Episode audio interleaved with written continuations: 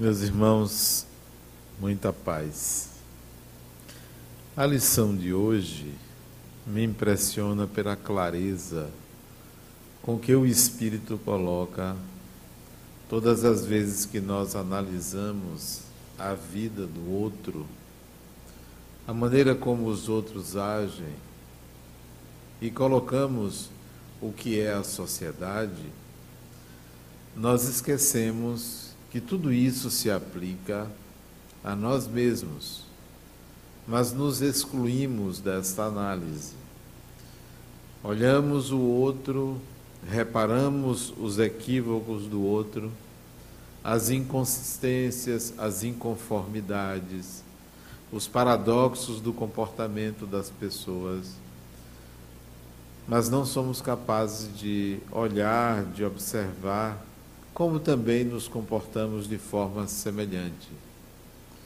E o Espírito aconselha que deixemos as pessoas viverem as suas vidas e cuidemos da nossa.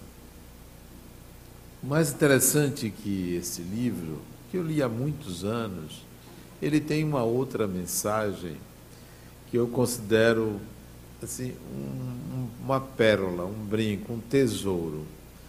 Uma mensagem que se chama pensar.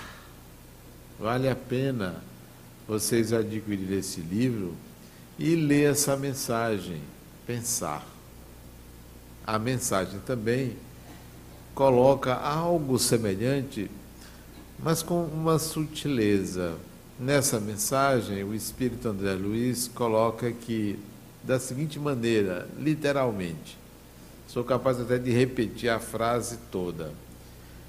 Diz, ele diz assim: que Deus é amor e não pune criatura alguma. Coincidentemente, eu abri na página da mensagem.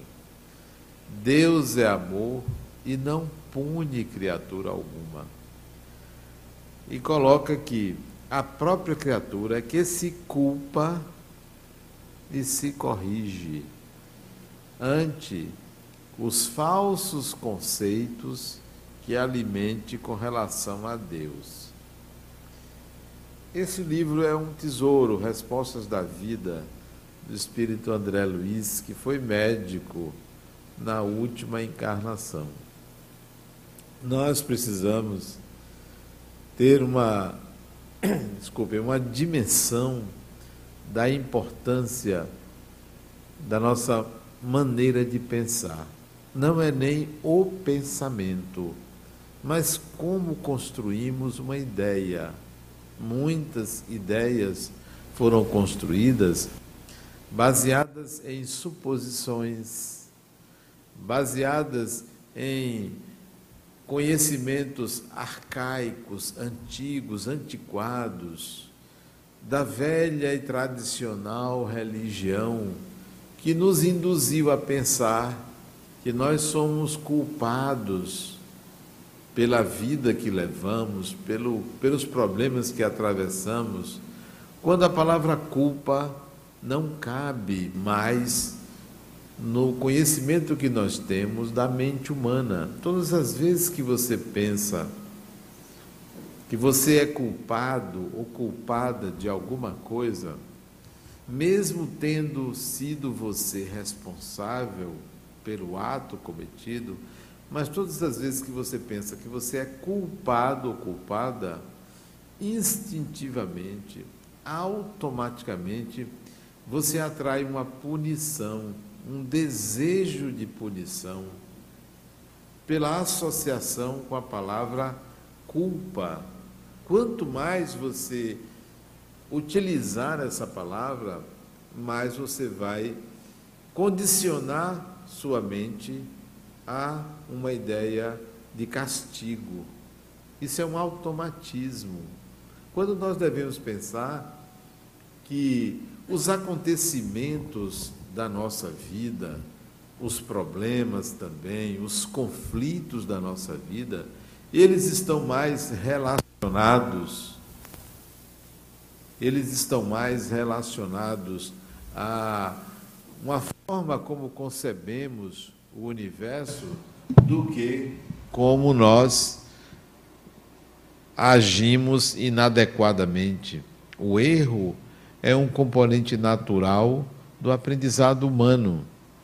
As inadequações, aquilo que nós consideramos fazer o mal e quando fazemos, são circunstâncias típicas do espírito em evolução, de quem está aprendendo. É como querer culpar uma criança de um ano de idade pela inabilidade de pegar um copo de vidro. Há uma inabilidade porque a criança ainda não domina os movimentos finos. Então nós temos que compreender o erro humano e não considerar que por errar nós temos que ser punidos. Temos que entender que a divindade nos oferece oportunidades de aprendizado. Mas é possível a gente entender um pouco por que, que essas questões de mal, é, de, de sofrimento, de sacrifício surgem em nossa vida.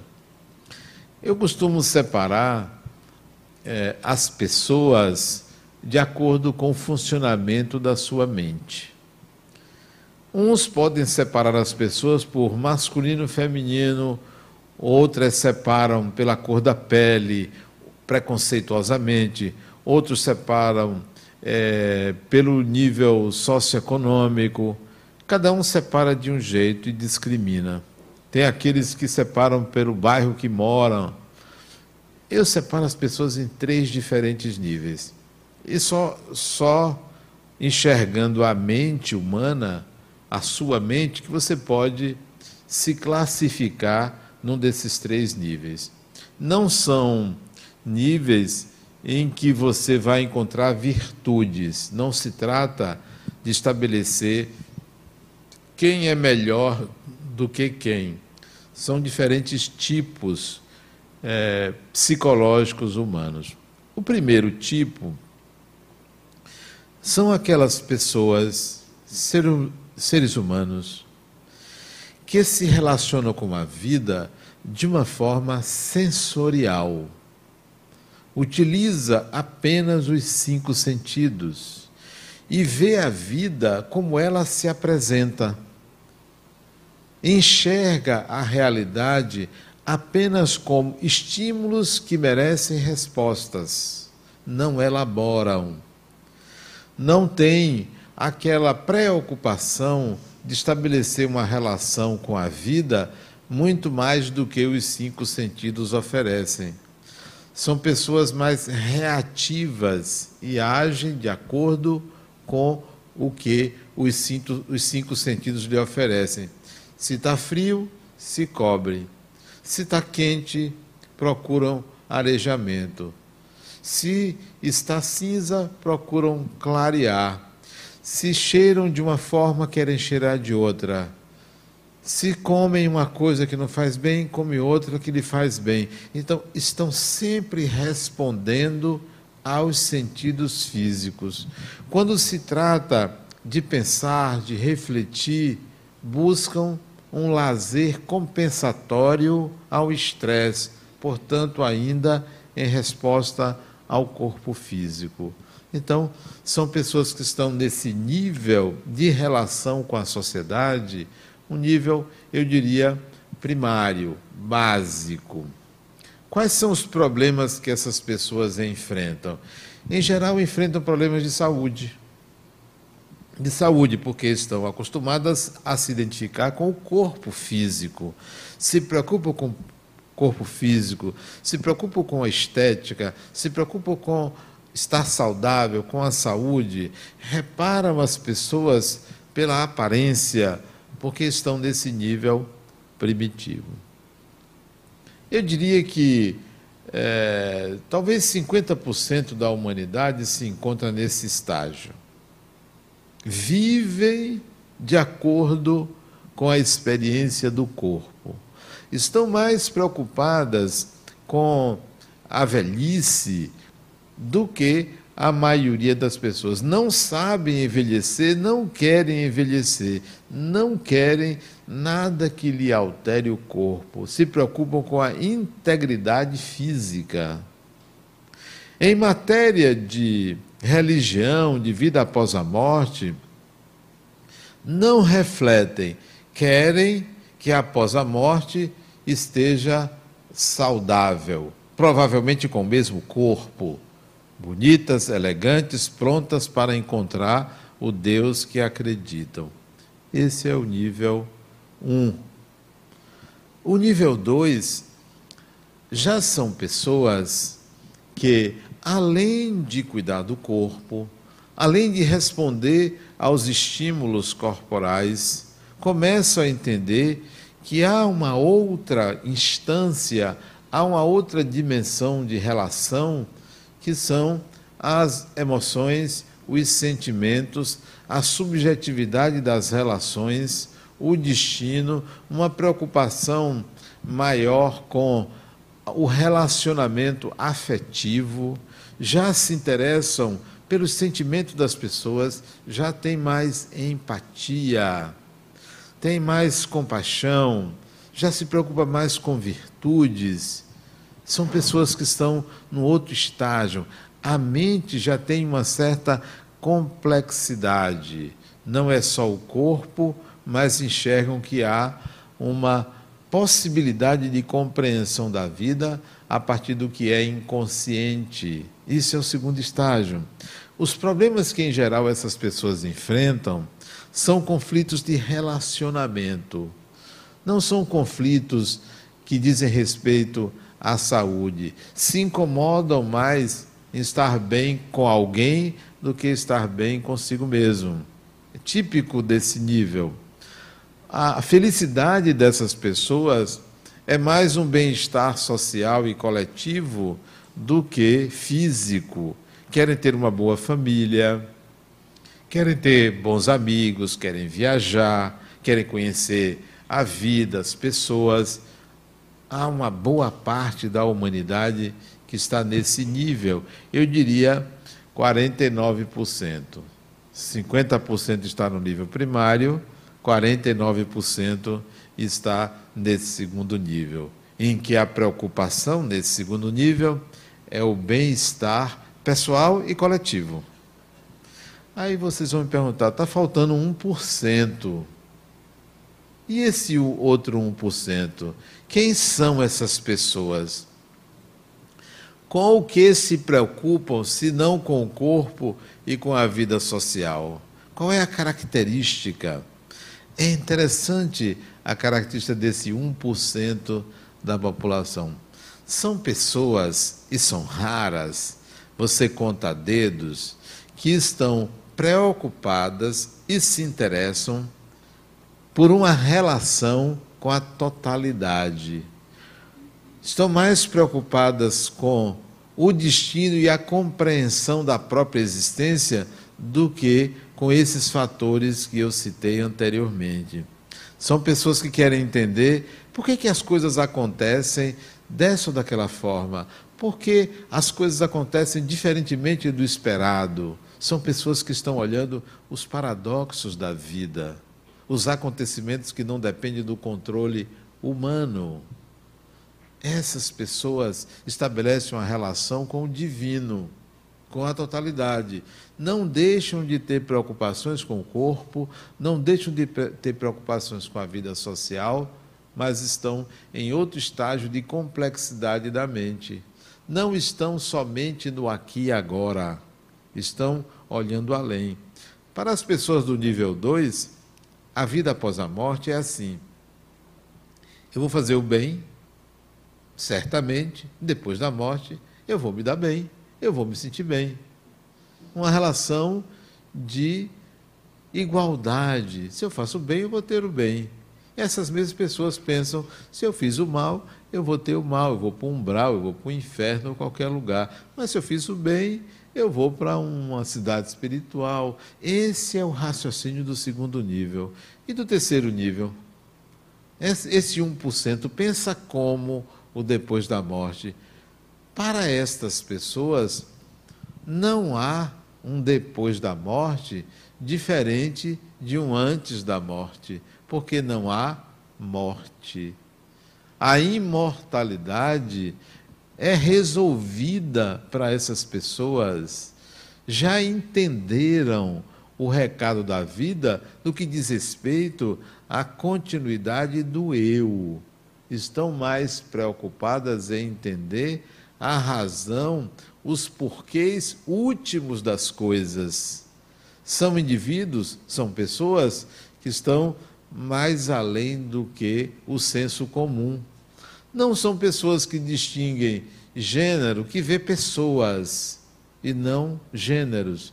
Não são pessoas que discriminam classe social ou cor de pele, vê pessoas. Não são pessoas que se escoram em outras pessoas porque entendem que a vida nos exige o uso das nossas energias para o bem-estar pessoal e coletivo, já entende que recebeu por empréstimo da natureza a matéria, a energia para viver. Então, nós estamos falando de uma categoria diferenciada. Você às vezes vai encontrar essas pessoas não como santos. Eu, eu me lembro de um indivíduo que eu gosto muito de citar ele como exemplo. Interessante que, para mim, ele está nessa categoria de 1%, mas ele não era religioso. Ele era um político. Vocês imaginam um político nessa categoria? Político. Fazia política. Tinha um partido político. Dirigia um partido político. Compartilhava política. Se preocupava com a condução política da sociedade. Esse indivíduo se chamava Gandhi. Ele não era um sacerdote tinha a religião dele, mas ele era político. Então, ele transcendia a relação do corpo com o corpo, a relação com a vida familiar, porque ele estava preocupado em entender a dinâmica do universo, a dinâmica da vida, o sentido da vida, a existência humana. Isso ao lado de ter sido um advogado bem sucedido, de ter sido um profissional, de ter ganho o dinheiro dele, de ter a família dele, de ter o trabalho dele. Então, não vamos pensar que nesse nível de existência ou de estágio, nós vamos encontrar pessoas santificadas, iluminadas e dissociadas da sociedade, descontextualizadas. Não, são pessoas normais, comuns, comuns que convivem conosco. Não tem aquela característica de, de fala mansa, aquela característica de estar pregando, né? Não são é, é, expoentes. Citei um que foi um expoente, mas você vai encontrar pessoas na vida comum que estão nesse estágio de querer entender Deus. Porque se há algo incompreensível, este algo é Deus, né? Se alguém me disser que compreendeu, me explique, porque até hoje eu não entendi. É difícil você penetrar em algo que transcende a esfera humana. Então, esses indivíduos estão na tentativa de um contato com o divino que é diferente da maioria das pessoas que estão ali no dia a dia querendo sobreviver, estabelecendo relações com o outro conflituosas. Imagine uma pessoa que tem uma mágoa de outra, como é que vai resolver? Como é que vai conseguir estabelecer uma relação com o divino? Não cabe. Ainda está no nível primitivo, ainda está no nível primário. Uma pessoa que vai trabalhar e briga com o patrão, está no nível ainda primitivo, ainda está precisando resolver questões relacionadas a trabalho, ao dia a dia, à sobrevivência. Como é que vai ter um contato com o divino? Não consegue, ainda não resolveu o problema com o humano. Então, a nossa vivência ainda é, ainda obedece esses estágios, né? Ainda obedece esses níveis. Por isso que eu vejo as pessoas assim, quando eu converso com alguém, Hoje de manhã mesmo eu conversei com uma pessoa, de manhã cedo, por volta de 8 horas, e ele estava me dizendo o que estava acontecendo na vida dele. Eu disse, Poxa, esse tipo de problema que você está atravessando não se resolve desta maneira. Não é com um remédio que vai, você vai resolver um problema que é psíquico, não é físico.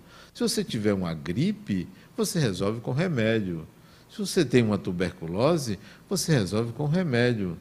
Mas você está me falando de uma ansiedade. Não se resolve com remédio, porque a ansiedade é uma questão de ritmo ritmo do pensar. O pensar está adiante. Enquanto você está aqui, o pensamento está quilômetros à distância. Isso não se resolve com medicação. Isso se resolve com uma reflexão profunda sobre por que você está fugindo do tempo presente. Por que você não está aqui? Por que você opta por estar adiante, por querer antecipar o futuro para o presente?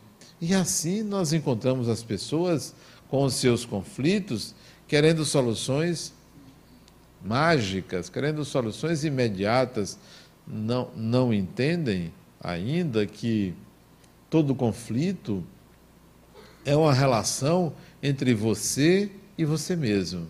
Todo conflito. Se por acaso eu tenho um conflito com uma pessoa que me retirou um objeto, me retirou alguma coisa, me fez perder algo, esse é um conflito comigo mesmo, representado a partir da ação de uma pessoa.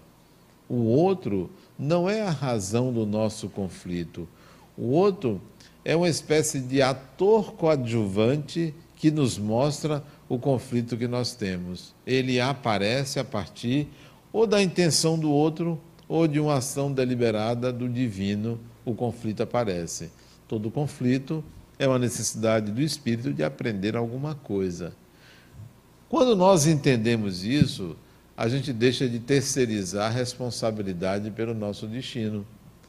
Porque costumamos pensar assim, que o outro é responsável, que alguém é responsável. Quando nós assumimos a responsabilidade sobre o nosso destino, a gente não culpa, não acusa, não responsabiliza ninguém. entende que o conflito é interior, é pessoal, não é externo.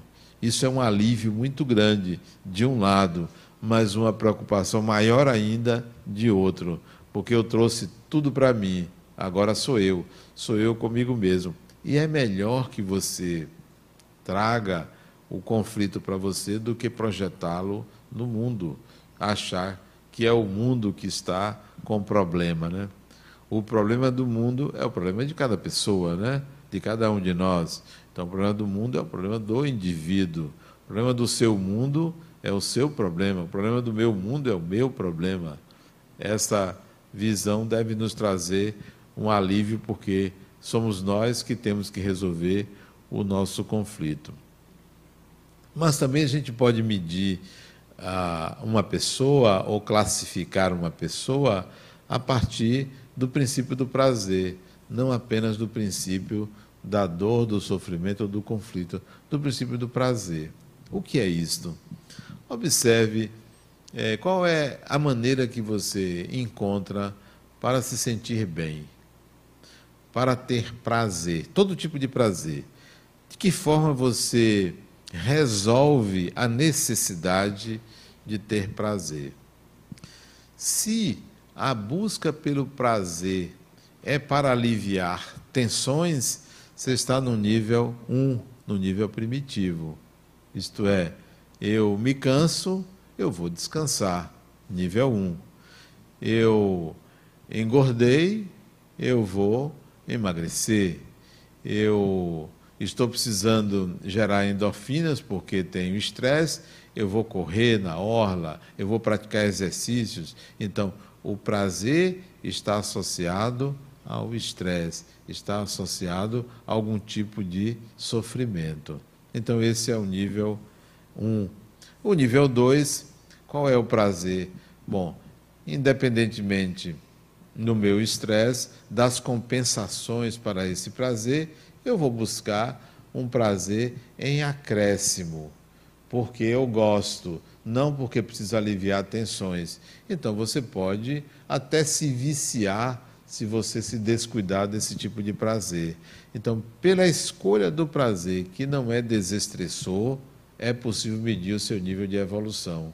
Isto é, se uma pessoa, para ter prazer, bebe muito, já se vê que falta limites para esta pessoa.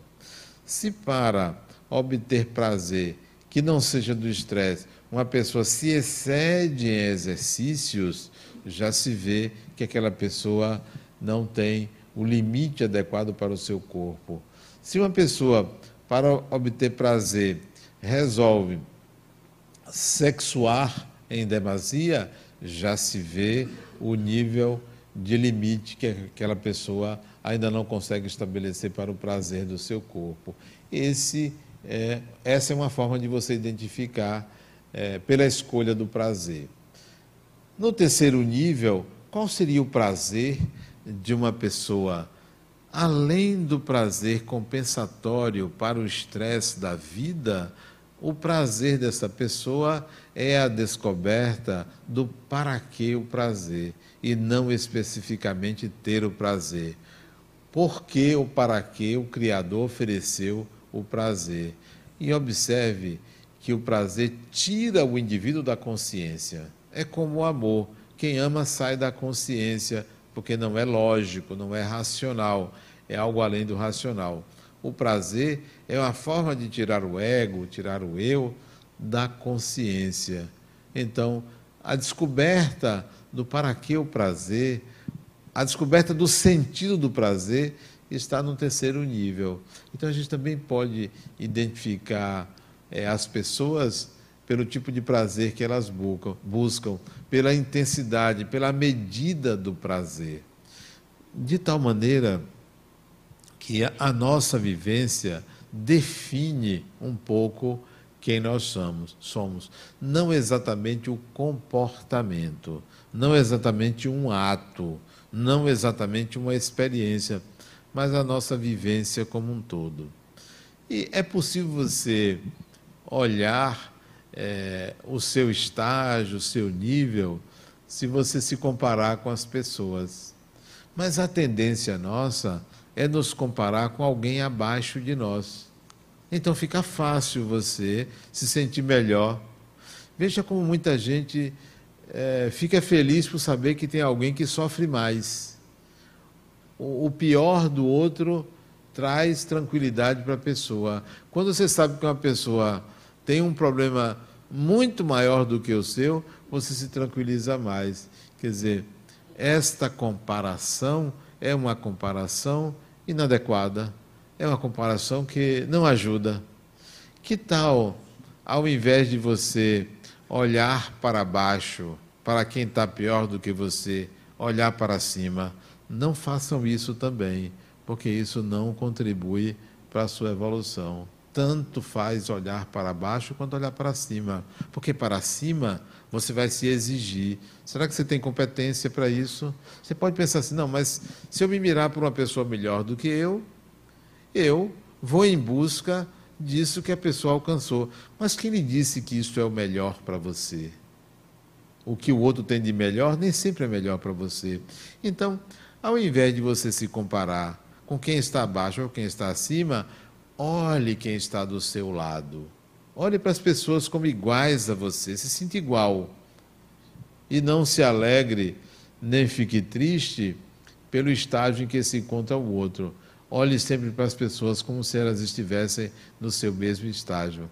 Ah, mas se a pessoa não presta, olhe como se ela fosse igual a você. Ah, mas se a pessoa é ótima, olhe como se ela fosse igual a você. Olhe sempre para as pessoas, é, estabelecendo uma relação que a gente chama de alteridade. Isto é, há um outro, é uma outra pessoa. Esta outra pessoa está no meu mesmo nível de evolução. Interessante que Deus fez o mundo, fez os espíritos, fez as pessoas. a coisa mais importante que Deus fez para mim em relação às pessoas é que Ele resolveu não fazer ninguém igual a ninguém. Nós não somos iguais. Não somos. A beleza da criação é a diversidade. E a gente teme em querer que todo mundo seja igual a todo mundo. Não entendemos ainda que a diversidade é a regra, é a unidade. A vida no corpo nos fez ou homens ou mulheres, mas a própria divindade resolveu variar para sair do que é igual. Nós somos iguais em direitos e em deveres, mas somos criaturas totalmente diferentes, arriscadamente diferentes, aventureiramente diferentes e tentamos buscar essa igualdade. Por isso que a gente se comporta coletivamente. E se a gente aceitar essa diversidade, olhar para o outro como estando no mesmo nível, mas sendo pessoas diferentes, a gente consegue ir, ir mais adiante um pouco por causa da humildade de enxergar a alteridade, a diversidade que existe. De fato, não há ninguém igual a ninguém. Não há ninguém que esteja é, em condições de dizer que pensa igualmente que um outro. Você pode conviver 50, 60, 70 anos com uma pessoa, mas você não conhece a totalidade da pessoa, porque ninguém consegue penetrar o estado íntimo de ninguém, os pensamentos, as elaborações, como pensa, como resolve as coisas, como lida com as próprias emoções, como lida com os próprios complexos. Então, o ser humano é, de fato, uma incógnita à semelhança do seu Criador. É uma incógnita. Vamos aproveitar que nós estamos é, entrando em contato com a, a doutrina espírita, aproveitar que alguém está nos falando que somos seres imortais para transcender o nível 1 e o nível 2 de só pensar no corpo e na vida de relações sociais algo mais, algo além.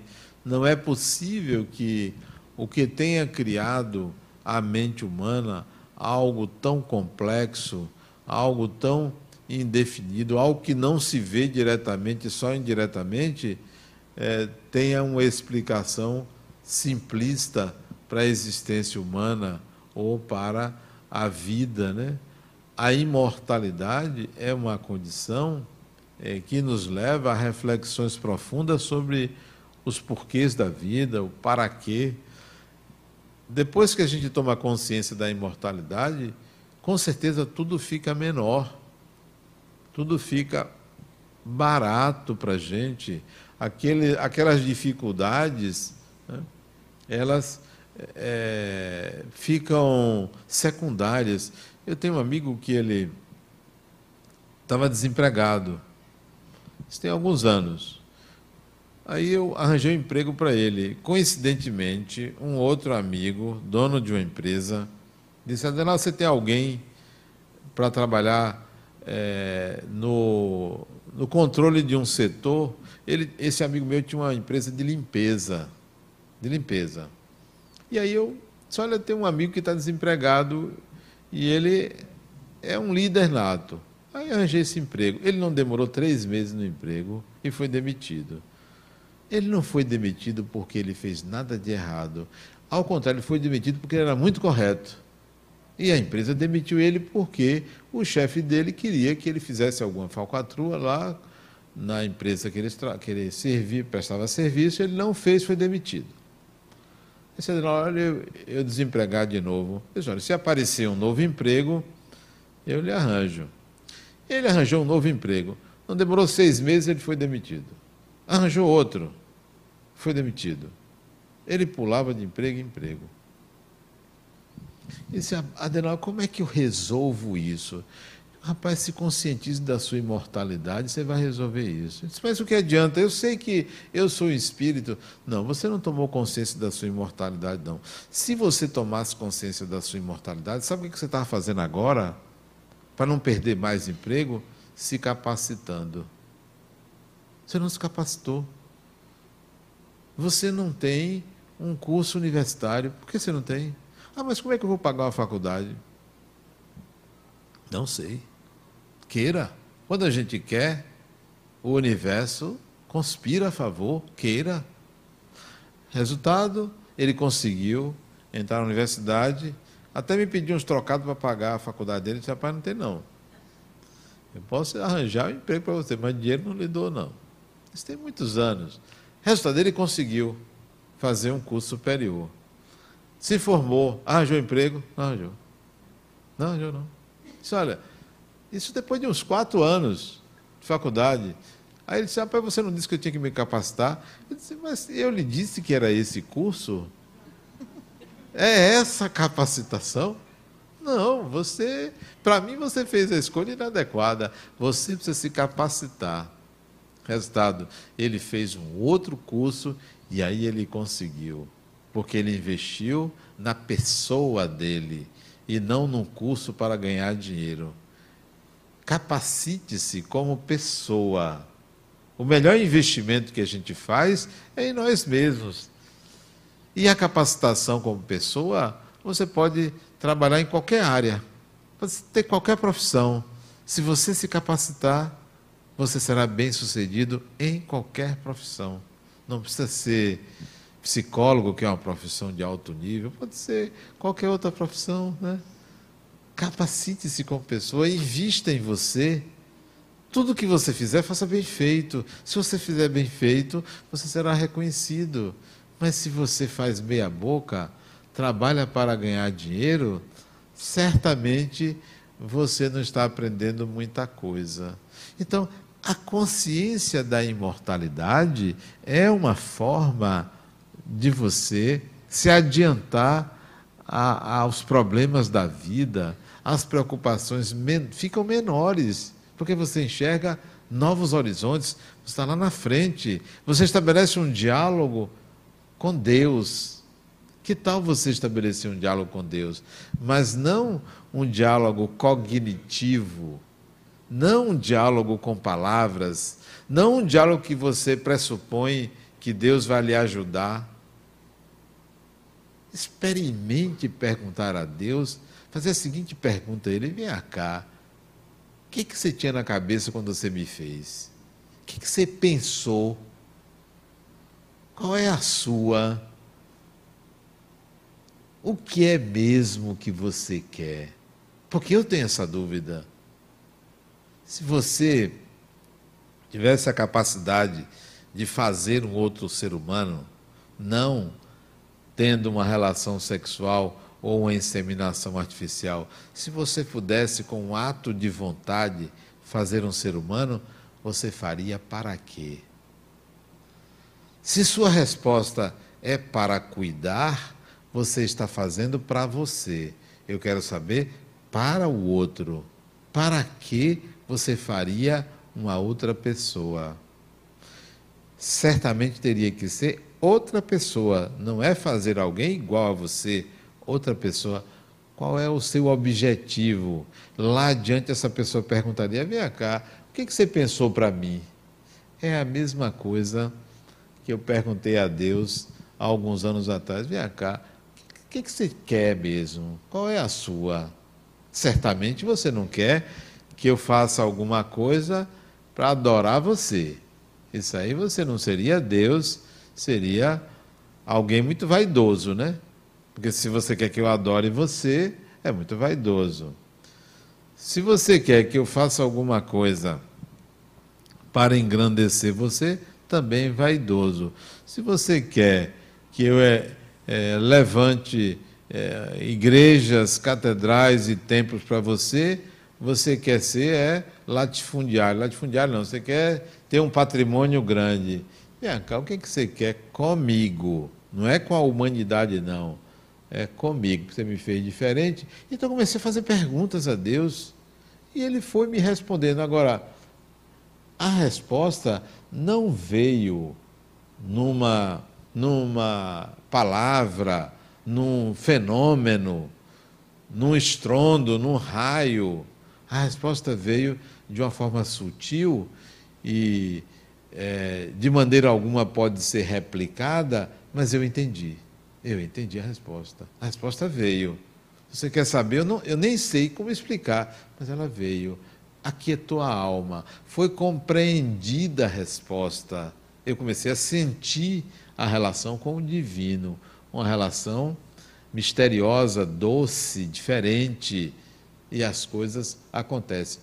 Agora, se você ainda está querendo que Deus ajude você a curar seu corpo, não entendeu o que é Deus.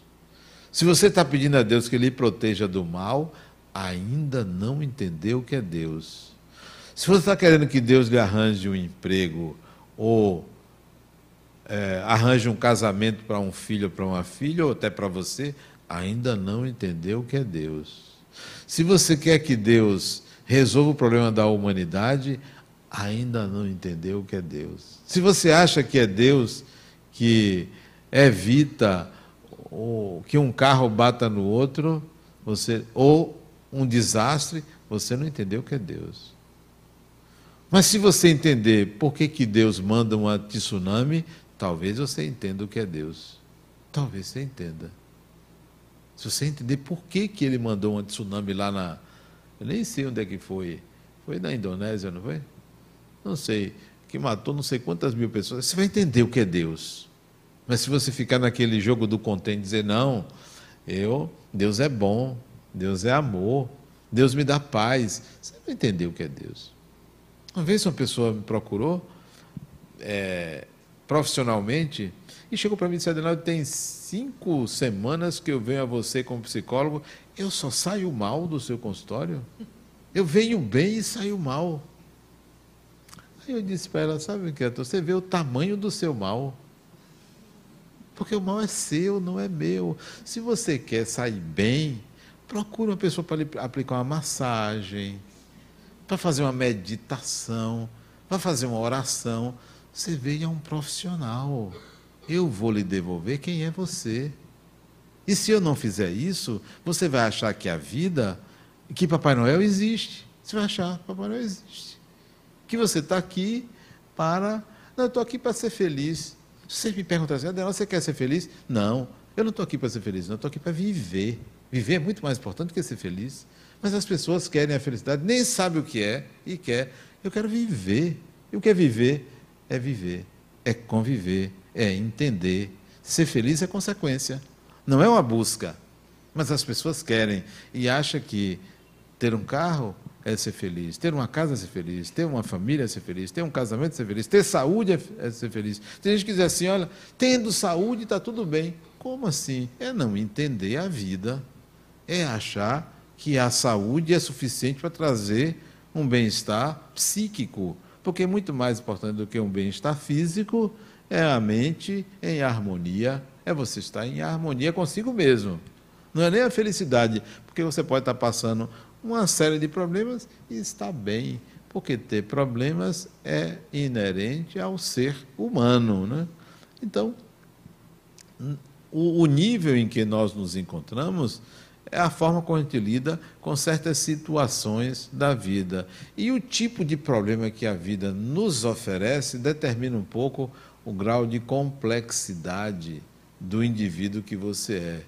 Então, se Deus lhe manda como presente uma flor, ele acha que você só precisa daquilo.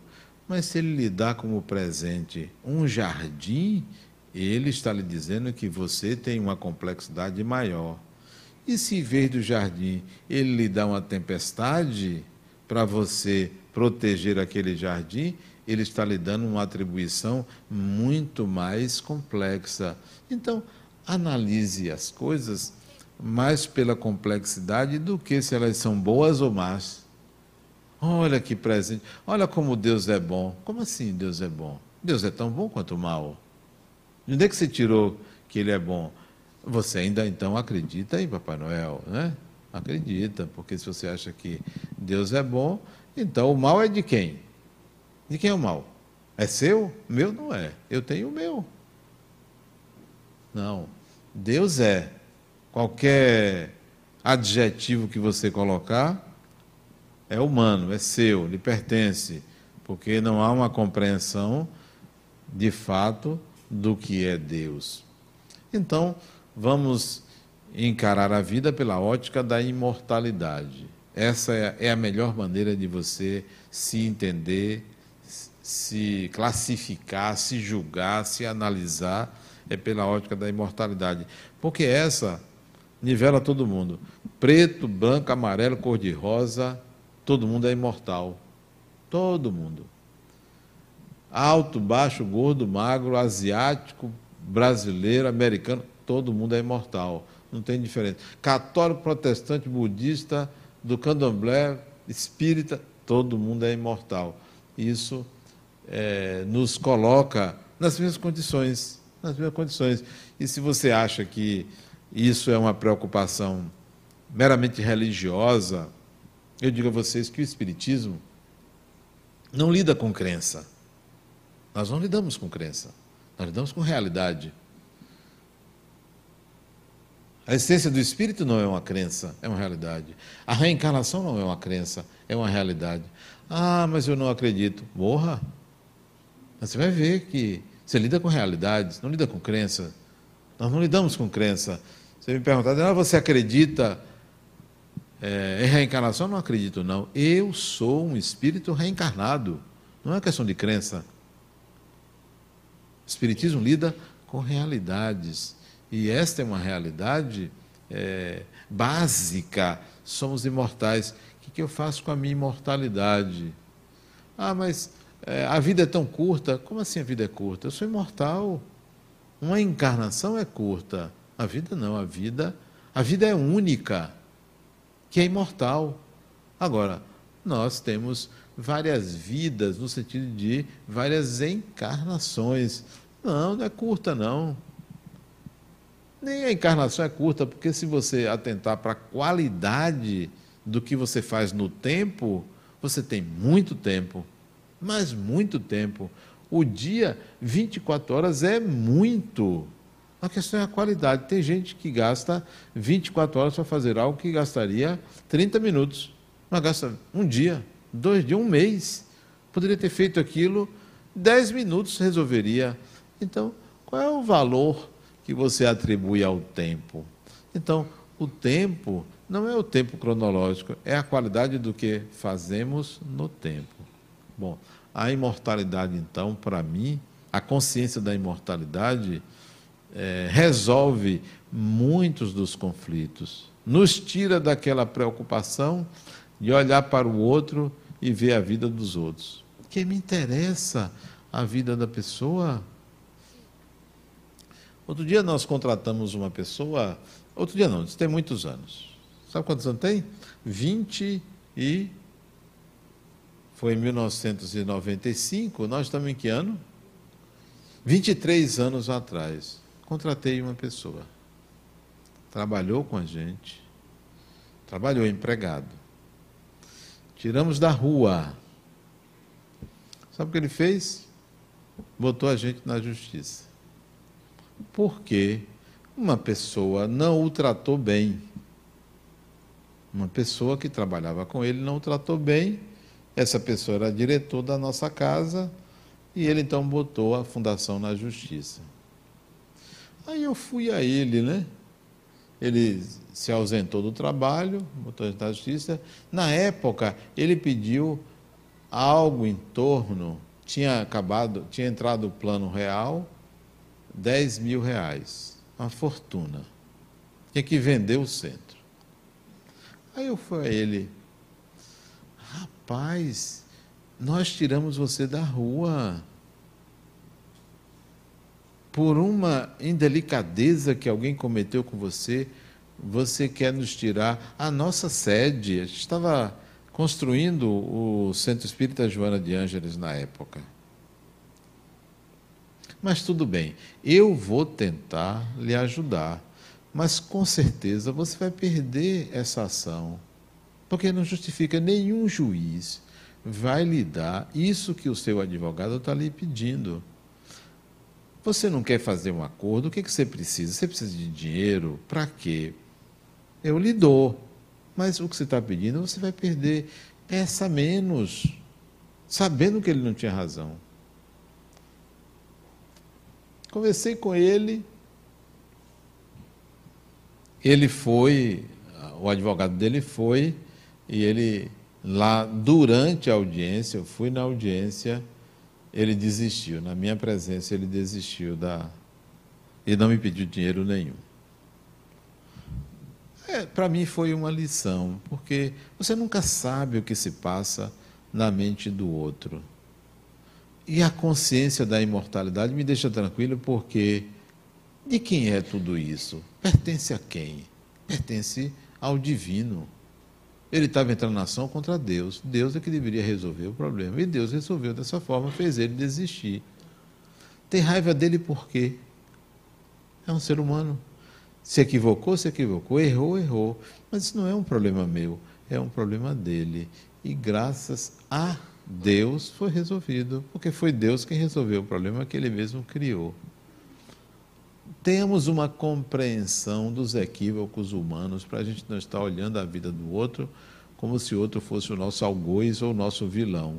Cada um é vilão de si mesmo, cada um é o Deus de si mesmo. Muita paz.